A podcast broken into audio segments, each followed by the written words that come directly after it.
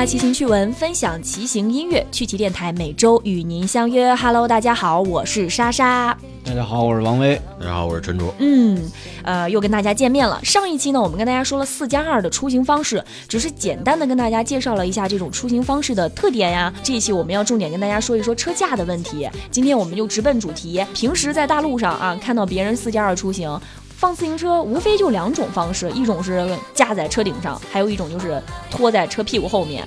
还有你没看见放在车里啊？对，那就是折叠车，那我也没看见啊。但是，如如果我们从就是我能看到的这两两种方式上来选，到底是放在车顶的比较好呢，还是那种后挂式的比较好？这个应该如何来选择呢？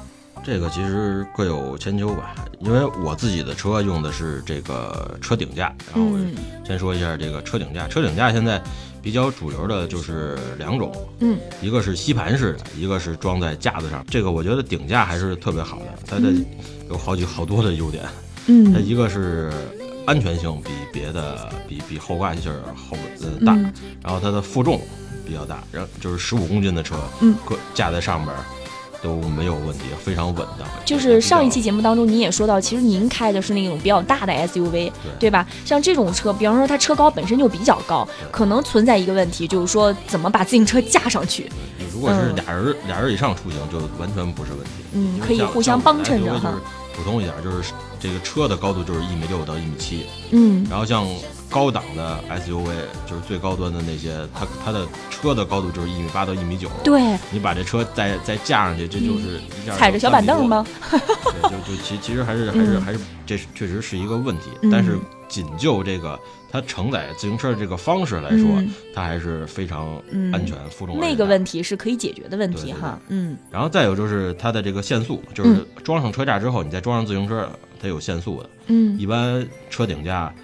呃，限速一般是一百二，但是但是我自个儿也试过，这这这这严格意义讲算超超速了，嗯，也就一百四一百五，嗯，因因为这个顶架它同时还有一些缺点，嗯，这个缺点是也也比较烦人的，就是限高问题，超高了，嗯，因为遇到一些桥洞或者一些那种栏杆，经常好多地儿有限高杆儿，对对对，有回我跟王威老师出去就就。赶上一回血泪史，怎么 你又有血泪史？快说说，我们就爱听这个。有一回我们上面装了一辆算是特别城市的公主车，但是但是特别豪华那种，出去拍片儿。嗯，然后脑袋不知道怎么一短路就把这茬给忘了。对，因为你在坐在汽车里的时候，你开着开着车，你会遗忘了车顶上还有一辆自行车。我得替陈老师说两句啊。嗯，不光是忘了，嗯，主要是它那个限高的位置，它两边高度不一样，它一边高一边低。所以对我们也造成了一些迷惑。后来那个卡住了，还是说整个自行车就被掀翻下去？都都没有，因为那个公主车比较比较矮，当时那限高杆限高杆好像是两米五吧。嗯。然后车座正好也比车把低。嗯。然后一般车咱不都是车座比车把高吗？嗯。它那个就是咣一声，然后把车车把上面。呃，也是钢的车把，嗯，这这要是一碳的，当时估计就碎了。钢的车把上面留了一个非常非常大的一个一个划一个划痕，嗯，然后就过去了。可可能也算运气好，当时当时你注意到这个问题的时候，是内心的 OS 是说：“我靠，一身冷汗，当时都吓得都不行了。” 那自我想问，那自行车是谁的？自行车也是品牌界的，然后后来经过一些商议，因为。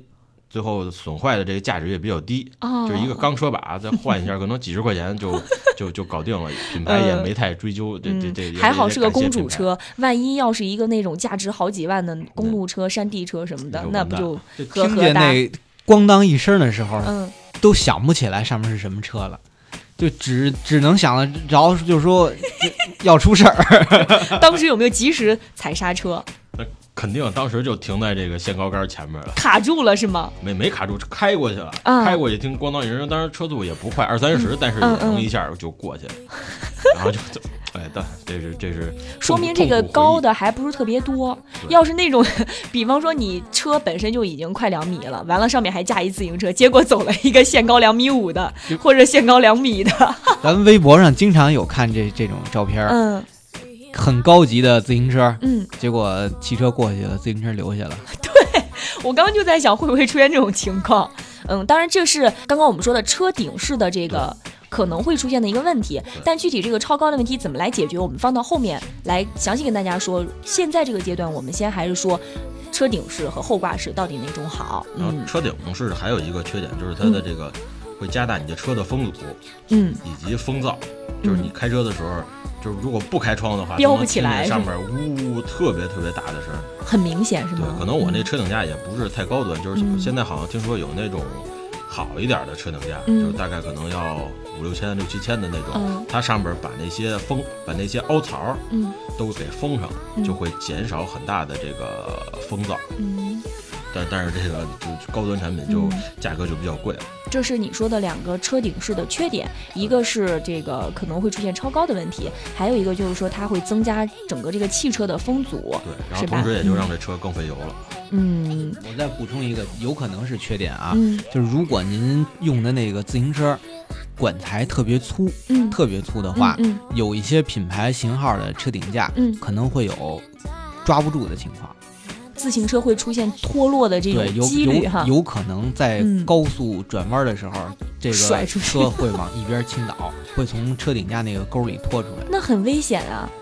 但是这个不是肯定发生的，因为那么粗的对对，那么粗的管的自行车很很少。嗯，但是总的来说，陈竹老师是比较推上这个车顶式的这种车架，是吗？对，也也不是推崇，就是一直使这个，觉得还挺好。嗯，然后另外现在也是最近两年刚刚比较流行的一个顶架，就是它是吸盘式的，嗯，它是一个特别大的盘，然后通过把中间抽真空，然后就能达到这个比较大的这个拉力，嗯，然后因为在几年前这个技术还不是太成熟的时候，偶尔也在微博上就是出现过这个吸盘开着开着脱落的现象，但是最近几年。它这个的吸力好像是加强了，特别特别大，嗯嗯，优点也特别多，它比较省地儿，嗯，而且看着这个格调特别的特别高大上，比那种好看是吗？因为那顶架一般安上就不动了，就很少有人安上再把它卸下来哈。平常卸下来，但是这吸盘平常不使的时候就可以拿下来，它体积小，你就直接放在后备箱里，比如比如你普通的轿车放后备箱里就就可以了。嗯，它它唯一的不这缺点就是。那个不太适合这个不爱干净的人，像我这个车比较脏，因为你平常往上吸不住是吧？你吸你吸之前，你得把要吸的那块擦的特别干净，嗯，就是擦的越干净。您就不能平时没事多去洗洗车呀？车也不省那几十块钱吗？不好开呀。然后然后相对来说，它的负重也没有那个固定式的那个那么大，肯定的，吸力保准没有那种螺丝拧上的东西会那固定。因为虽然它广告写着你上面拍搁一车，然后人在车上都没都没事但但是你开起来那么那么大的速度，然后再加上。是时间比较长，嗯，你像家里边那个厨房上面粘的那种贴的那瓷砖，那个刚刚吸上都好着呢，没两天就就掉了，弄弄弄不好就掉，嗯，所以这这还是一些问题。嗯，这是您介绍的两款车顶式的这种，一个是架子那种普通的顶架，还有一种就是吸盘式的，嗯，吸盘式的价钱好像现在也不是很贵了，嗯。也好多车友就是比较喜欢这种高端产品的，可以选择。看起来比较酷。嗯，那陈竹老师用的是车顶式的，威哥呢？我是用这个后背式的，嗯因为我那个汽车呢，吉姆尼用备胎式的比较方便。嗯，我先给大家介绍一下这种备胎式的啊。嗯，我的情况呢就是，呃。自己家使用，嗯，我不像陈竹这个车，我们俩一般都是化为公用，是吧？对对，都上班干活用，所以每次装车都是我们俩人。嗯，你像我们家里呢，我跟家里领导，嗯，要是用车顶架往上举，其实特别费劲。对，女生这个忙很难帮得了你，根本帮不上忙，一个人弄又麻烦。对，所以我觉得用这个后后挂的吧。便于操作，嗯，还有一个我是新手司机，后挂的我不用考虑限高的问题，对，开车的时候不用操那个心，我觉得这这个是我比较喜欢的这这种方式。刚刚陈柱老师说到车顶呢有两种，一种是普通的架子，还有一种是吸盘式的，但是后挂式它会不会也存在着不同的这种款式？对，后挂分三种，嗯。一种呢，就是我用这种备胎式的，嗯，还有一种就是那个跟小书包一样，有好多那个尼龙袋儿，然后和小铁钩钩车上的，还有一种就是拖车球的。来，我分别给大家介绍一下啊。我用这种这个备胎式的呢，它实际上是通过在汽车后边那备胎和汽车相连这个地儿往里垫一个连接的螺栓，嗯，然后呢，将来您就可以把这个后备架。直接通过一个大螺丝给拧在备胎上，装卸特别方便，就一个螺丝就能完成装卸。嗯，但是它的局限性就是您那车必须得是后置备胎的，一般 SUV 都是有的。现在只有比较少的 SUV 是这样的哦，啊，大部分的备胎都是隐藏的了。那这个局限性比较局限性比较大。嗯，它的好处，我觉得就是好安装，嗯，然后比较轻，嗯，然后对车呢可以说。不用进行任对对对，也不用什么改装，但是它的缺点也比较明显，就是我自己在使用过程中感觉它有点儿就是载重性能不太好，嗯，因为我家里这两辆车都比较轻，嗯，一个公路一个 TT，嗯，两辆车加起来可能也就十六七公斤，可能是这样。但是挂上的时候您会有挂上时候没事儿，但是只要是路上有点颠簸，我都能从后视镜看见这个架子在晃。可能他未必会出事儿啊，但是呢，心里就不太对对对，不是很踏实。所以这个如果说是什么骑个速降或者大山地又两辆车的话，我觉得这个可能相对来说不是那么放心了啊。那换另外一种方式呢？如果不用刚刚您说的这种，我觉得最好的一个就是拖车球这种，也是属于后备架拖车球。它的好处就是它是最结实、最方便的。因为也是最高端的吧，也最高端的。它实际是在，因为拖车球大家明白，就是有时候我们带房车，后边带拖车，嗯，那个一个连接固定的机构，它是要加装在汽车这个大梁或者是整个底盘上面的，是一个跟自行跟汽车最坚固的地方的一个硬连接，特特别结实，嗯，是不是也比较贵？大概是五千来块钱吧，装这么一个拖车球比较贵。相对来说哈，比其他的那种车架要贵一点。对，但是它呢好处就是一个高低随便调，想要什么位置都方便，然后负重可以说是。最高最高的负重，甚至说能带摩托车，放心的带吧，就。对，呃，各种好，唯一的缺点就是花钱。啊。嗯，当然，我们前面说自行车的时候也说到一点，就是说它的性能和它的价格一定其实是成正比的。好的东西它必然是要贵一些。还有一种就是这种那个像小书包一样，好多尼龙绳那种 后挂架，一听就很 low。其实它也不 low，咱们不不能那个什么啊，不能有歧视的眼光，真不能歧视，因为很多车。车没有办法，嗯，比如说我们日常就最家用的这种两三厢的轿车，小轿车，上头没有行李架，嗯，后边又没有备胎，嗯，那几种装不了。而且咱们举个例子，你说您一个捷达，假设啊，后边弄一个拖车球，啊，不合适，对吧？嗯，或者说，对，咱说好点车，您开一个。smart，嗯，后边也不能装一拖车球，也不合适，太太迷你了。对，所以你怎么办呢？嗯，这个时候如果不用陈老师刚才说的这种吸盘式的，那就只能用这种绳儿小背包小背包这种的，对，就没有没有选择。嗯，这是很对很多朋友来说，那我不换车，我只能用这个。嗯，其实这个吧，对安装的技巧和经验还有一定的要求，装的好。比如勾的地儿都合适，嗯，不会出问题。嗯，如果勾的地儿不合适，然后装的会脱落吗？脱落我倒是没听说过，但是我感受过，就是。后边这个尾门，嗯，五门款的车那个尾门被这个架子拉的门缝都变大了的情况。这上期节目当中你也说过哈，对，嗯，所以其实听两位老师综合来介绍来看的话，不同的方式其实它有各自的优缺点，所以大家其实到底选择什么样，只能根据你们家车、你们家的汽车，可能更大程度上是依赖于这个吧。对，汽车的这个款式啊，还有它有没有后备箱啊。还有它这个汽车的大小啊，这些来决定你到底选择一种什么样的。是的，对。刚刚那个陈卓老师说顶架式的，它有可能会存在一个问题，就是超高的问题。其实后挂式的，我也考虑到可能也会有两个问题，一个会不会挡到这个后视镜的这个视线，后后车窗嘛，它会会不会挡上？我的体会啊，嗯，不会挡。不会挡我我最近出门一般是后边架子放一辆车，嗯，然后车里头再放一辆车，嗯。基本上没有问题啊，那还行。对，但有一个问题有可能出现啊，就是我们说的对遮挡号牌。对，这个是我刚刚要说的第二点。但这个问题跟刚刚陈柱老师说的超高一样，都是四加二出行可能会存在的一个问题，后面到底怎么解决，我们一会儿再详说。刚刚我们说完了这个车架的大概的几种形式，加起来应该有五种吧？嗯，都介绍的差不多了哈。那下面呢，我们跟大家详细的说一说，就如果大家要买车架。究竟哪些品牌比较好？呃，从性价比的角度跟大家稍微对比一下，应该选择什么样的牌子来买？市场上常见的牌子还是挺多的，嗯，最常见的就是这个托乐，嗯，它这个产品质量也很好，但是价钱呃稍微稍微贵一些，嗯，稍微便宜点的有这个最常见的这个熊牌，熊，呃，熊牌，这这是应该是现在入门入门。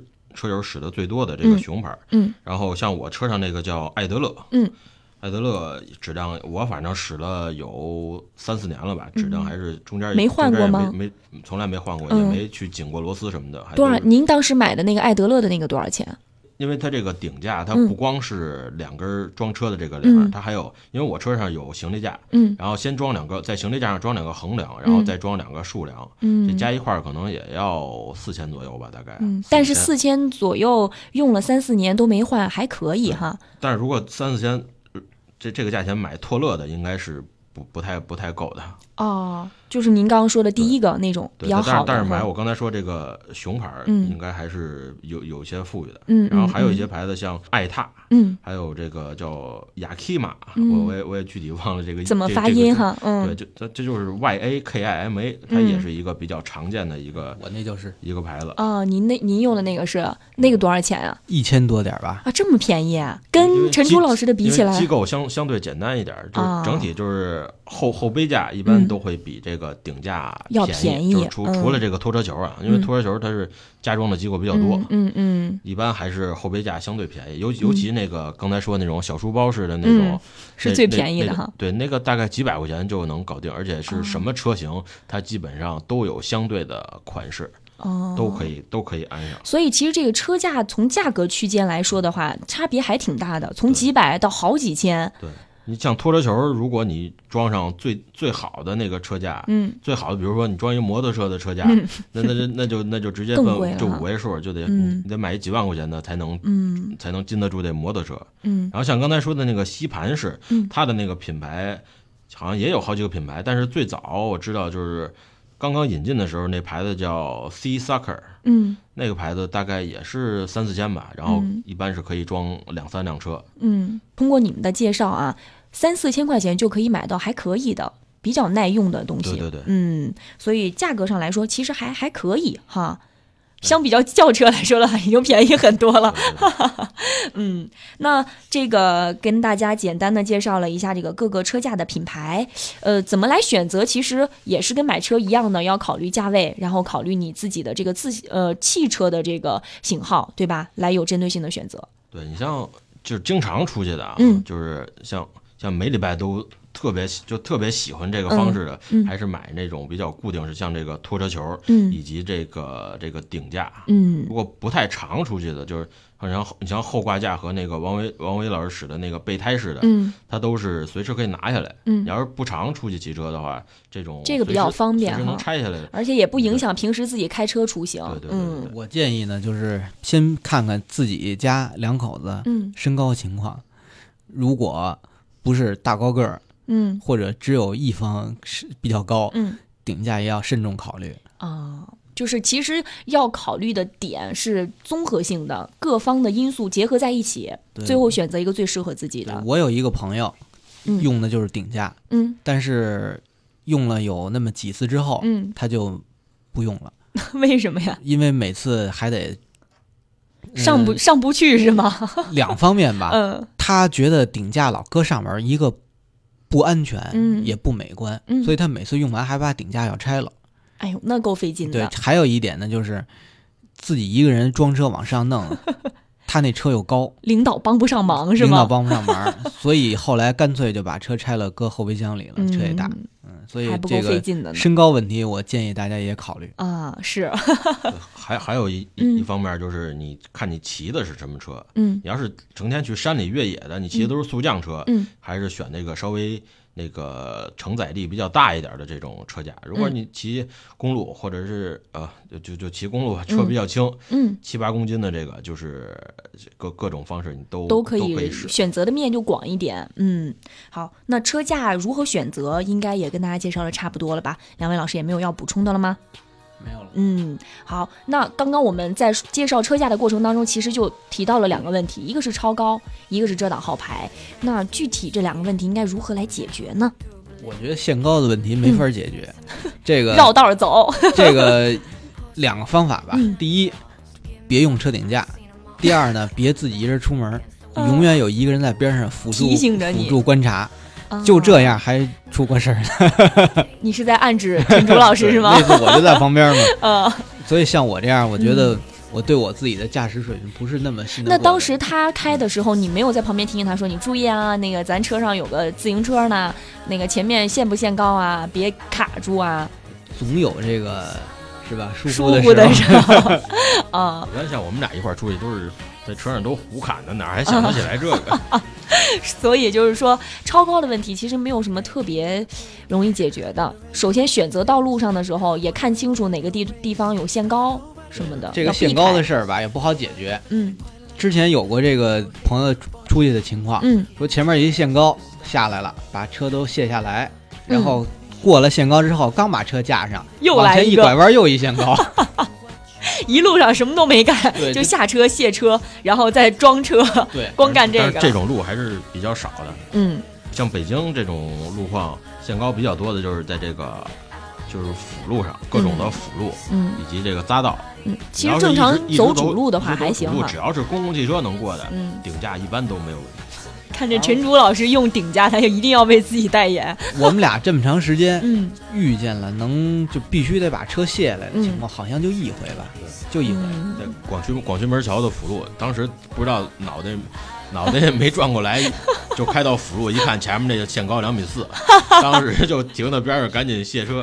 呃，嗯，这是超高的问题啊。那放在后挂式的就是可能会存在遮挡号牌的问题，这个怎么解决呢？遮挡号牌，我觉得也分两方面说。嗯，我觉得吧，这个比如像我那个车架装上之后完全不遮挡。嗯，其实遮挡号牌也是可以自己咱们控制的。嗯。不是所有的车架子都会说弄得特别低，您只要是稍微装高一点，把车也装高一点，能能躲开。如果实在就是挡上了的话，我觉得还有一种办法，就是写上一个号牌，贴在比较明显的位置，别让那个警察逮着你说你故意遮挡号牌。这会不会存在这个情况？这个吧，这么多年了，嗯，也只是传说有遮挡号牌的情况，实际上我。从来没说在嗯真正的亲近朋友这里这个领域里面有人出现出现过这个问题哈，所以我觉得这可能咱们现在警察同志也都能理解这种越来越流行的出行方式。开车有规矩，只是出出去玩去，不会给你找麻烦啊。那就像这个。应该怎么说？客货混装这件事儿，嗯，你按原则上说，我车里搁一自行车也不行。对，人货混装，对对对，实际上也没人会会找你。嗯，但是大家心里还是要有这根弦在的，就是在装的时候一定要注意观察一下，看看它有没有遮挡到号牌。如果挡到了的话，那一定要想办法来解决这个问题。比方说，我刚刚说的。在一个显眼的位置，您写一个明确的号牌贴上，省得这个万一被警察逮着，再落到什么画饼扯皮也挺麻烦的。对，这个落画饼是肯定的，主要还是看运气，看这个交警的这心情。你要赶上见着交警说几句好听的哈。啊，今天这位交警同志就就心情不好，刚刚在家跟领导吵完架的。因为这个严格意义上讲，他确实是遮挡号牌有好些啊。因为他如果跟你较真的话，你一点办法都没有。但是如果要像我刚刚说的那样，他挡上了，然后我在一个特别明显的地方贴一个，呃，会不会也不管用？在法律上也是不不行的。哦，你像有些那个拖车球的那个架，它它在外边有一个有一个块可以放这个车牌子，但如果你自个儿写一个算假牌子，算伪造号牌。哦，数头更大。就是那 那我说的还不行。然后有人还出过主意说你去补办一套。嗯。然后你就是多一个牌子搁在外边，这个在法律上也是违法的，因为你等于是等于是虚报嘛，你等于假装说你丢了，然后去补一个，你等于车上有仨牌子，车上有仨牌子，好像在这个交规里边也不行哈。那这还挺难解决的这问题，就只能说是尽量避免让它挡道。对，尽量往高了装一装，是吧？对对。嗯，然后说到这儿，我还想到一个问题，就是，哎，顶架式的可能会超高，那后挂式的可能会超宽吗？一般不会超宽，因为自行车这长度，嗯，怎么着也它它是有上限的，对吧？除非您骑的那个异形的自行车，嗯，弄弄一个倍儿长的货车，那怎么着都没法弄。或者你要骑一个三蹦子，那肯定比三蹦子长。那怎么可能三蹦子出行四加二呢？醉了，一路上就啥事儿都别干了，光颠自行车就颠掉好几辆。光骑三蹦子其实就就减肥了，嘟嘟嘟。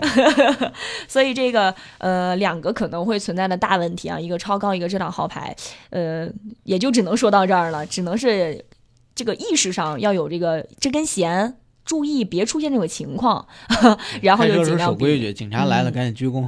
对对对对对，笑脸相迎，伸手不打笑脸人嘛，对吧？哎呀，这个好话要说到位，然后顺手再递上一瓶饮料什么的。哎呦，您辛苦了，怎么怎么的？我家就在前面，一拐弯就到家了。这可能也是一种解决的办法。嗯，听你说的，好像现在查查酒驾，查酒驾查着都怎么？前面拐弯都到家。侥幸心理。嗯，那这是两个容易出现的问题，也跟大家说的差不多了。在节目的最后呢，北京郊区呃有几个景点是比较适合四加二出行的，也让两位老师来跟大家简单介绍一下。我最推崇的就是这个密云水库，嗯，因为密云密云县城离这个北京确实挺远的啊。如果是全程骑，开车都得开将近俩小时。对，然后就最适合的就是把车走这个京承高速，然后密云城区出来，然后再开一点，开到这个西风庄，嗯，西风庄密云水库最南头的那么一个城镇，嗯，然后。有好多地儿可以停车，你把车停那儿，然后就就可以开始骑车了去环一圈密云水库，风景非常优美，坡也特别，坡也不大，然后一共环那么一圈大概一百二三十公里，这么一圈就我觉得是是最佳的一个选择。嗯，我另外推崇的一地儿就是这个红景路。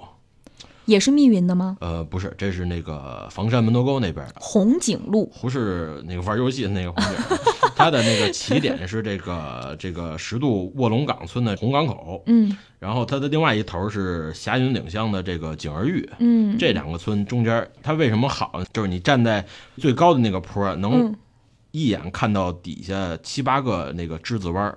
哦，景色优美，面条路，对，景色特别优美。而且那个靠近十渡是吗？十渡也是一个风景比较好的景点，也是距离稍微远。如果你全程骑的话，嗯，一天就肯定在两百五以上了。这个太累了，嗯，就有点大了。嗯，那王威老师有没有推荐的景点？我唯一熟悉的路线就是去门头沟。其实我这从开车的够了，开车的角度啊，嗯，我觉得。去门头沟有一个特别好的一点，就是不堵车。有秘诀是吗？连时基本上是连时永不堵啊？是吗？对我，反正我觉得从城里开车走莲石路到就没堵过门头沟。对，到门头沟的石名人环岛，大概半个小时肯定能到。那是你清明节没去。这对也分时候吧。五一出行应该是一个出行高峰，也许可能会堵车，但是这是您的一个推荐。对，因为反正我觉得啊。嗯，城里三十分钟开车到石名人环岛，嗯，就可以开始骑车了。对，石名人环岛有个停车场，停车场也不要钱。嗯，这个比较吸引人，不要钱。地儿，哎，到那儿卸完想骑车，不管是去妙峰山还是去潭柘寺、戒台寺都方便。嗯，刚刚推荐了门头沟的、密云的，还有房山的，那。周边，比方说，其实延庆上次咱们也已经说过了，百里画廊景色非常美，而且延庆本身这个骑行的相关的道路设施也规划的比较好，归水河畔也可以骑，对吧？其实北边的这些城区们，嗯，就是你把车开到那块之后，你开始骑的话，都可以想办法绕成一个圈儿啊，有各各种各样的坡可以爬。昌平呢？昌平有好地儿吗？昌平里边也有，这十三陵水库哦，之前好像说过一回，对对，说过一次。开到水水库的周边，然后你开始停下就可以开始骑了。体力好的，你骑个两三圈、三四圈，一圈十绕着水库骑哈。对，哎，这个还行。一圈十几公里的话，适合带领导去骑。超过二十公里，可能就会比较累了。这个看领导 是不是真真真喜欢，还是主要为了去那旁边吃个烤串？那周边的大概我们都跟大家介绍完了哈。呃，其实中国如果要从全国的角度来说，还有很多城市是特别适合四加二出行的，但是相对来说会比较。远。这个呢，就请大家关注我们的微信公众账号“趣奇电台”，我们会给大家进行一个图文的这个推荐，这也算是我们微信里的独家的一个内容吧。所以大家一定要关注我们的微信公众账号。那今天我觉得就先介绍到这儿吧。嗯，祝大家五一小长假的时候可以用这种四加二的方式。这这都这都到五一了啊！因为人要盼着日子过嘛。那个清明已经走完了，那不只能盼着五一了吗？平时周六日其实也是可以的。嗯，听完我们的节目以后呢，就是该参考的地方要参考，该改进的地方要改进，周边的景点也介绍给大家了，可以逐一尝试吧。然后过两天呢，我我就是说一个我们编辑部自个儿的事儿啊。过几天我们编辑部之前好像说你们去台湾是吗？哦，对对对，去台湾十五号出发是吧？对对对，然后回来之后跟大家分享这个。对对对对对。然后大家以后如果有那个想跟我们一起出去，嗯，这这个曲艺电台的这边也会有我们的这些相关的信息。嗯，我们下个月可能会有听友节的活动，北京的听友还有北京周边的天津呀、河北的听友都有机会来参与我们的活动，到时候呢就可以见到莎莎了。也可以见到威哥，可能还会见到陈竹老师。到我这变变变成可能，给大家留个悬念。好了，今天的节目就到这里啦，拜拜，拜拜。